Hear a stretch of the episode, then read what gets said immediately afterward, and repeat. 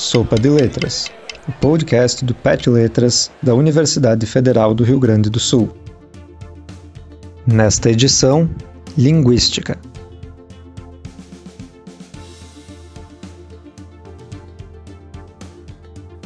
É possível saber a classe social de uma pessoa só de ouvi-la?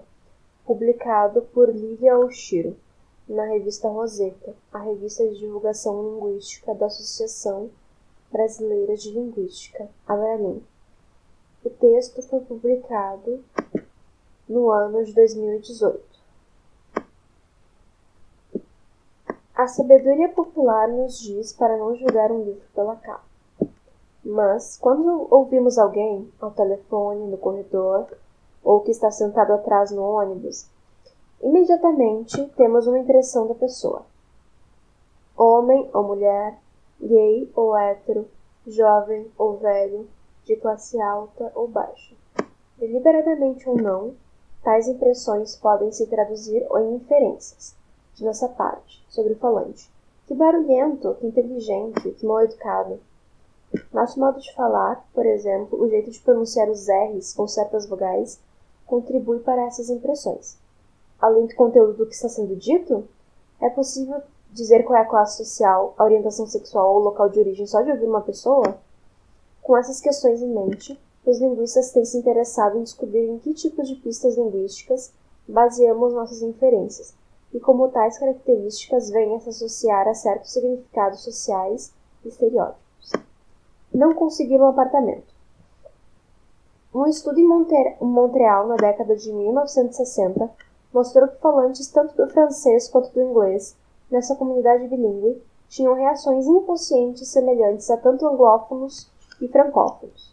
Alguns falantes bilíngues fluentes foram gravados lendo um texto em ambas as línguas, e as gravações foram depois tocadas a vários juízes, que ouviram os áudios e avaliaram os falantes em uma série de características pessoais, mas sem saber que ouviam o mesmo falante duas vezes.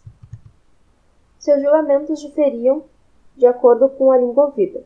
O inglês foi associado com ser confiante, ambicioso, inteligente e ter boa aparência, enquanto o francês foi associado a ser religioso e bondoso.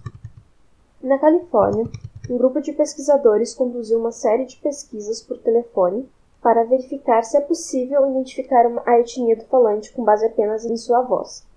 Em um dos experimentos, um pesquisador ligava para anúncios imobiliários de jornal e pedia para visitar o imóvel.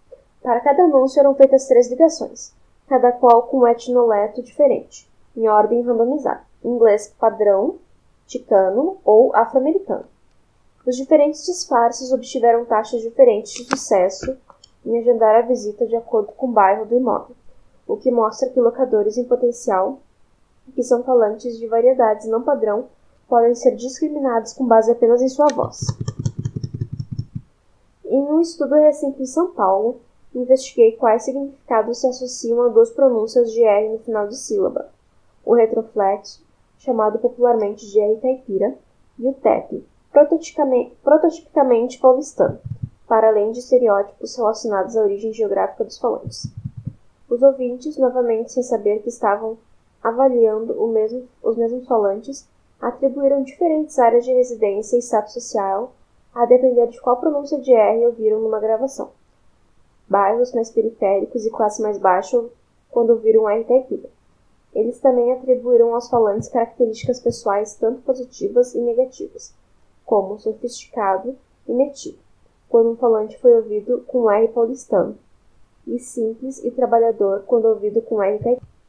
Por outro lado, os resultados também mostraram que os ouvintes avaliam os falantes diferentemente de acordo com as suas próprias características sociais.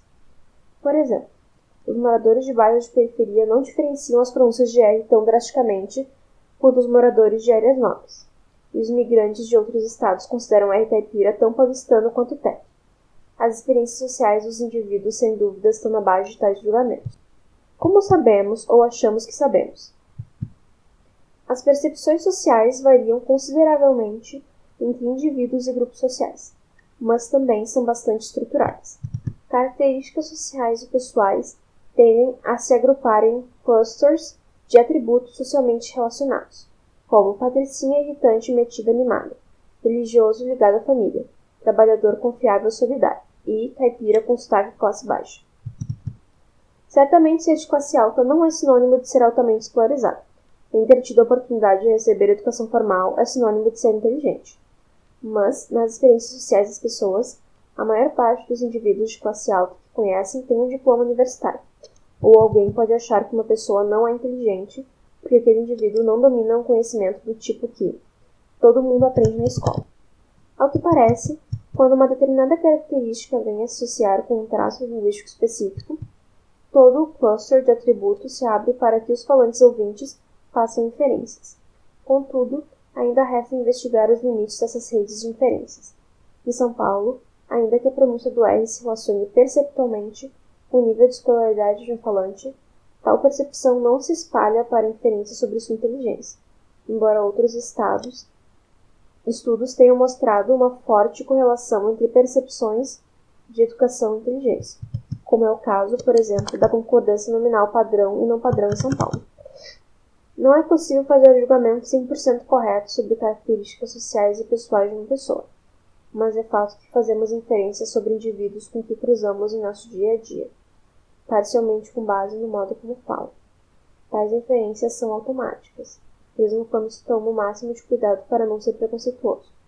O mapeamento de associações entre traços linguísticos, significados sociais e características dos ouvintes pode ajudar a entender o funcionamento desses preconceitos sociais bem como a combatê-los.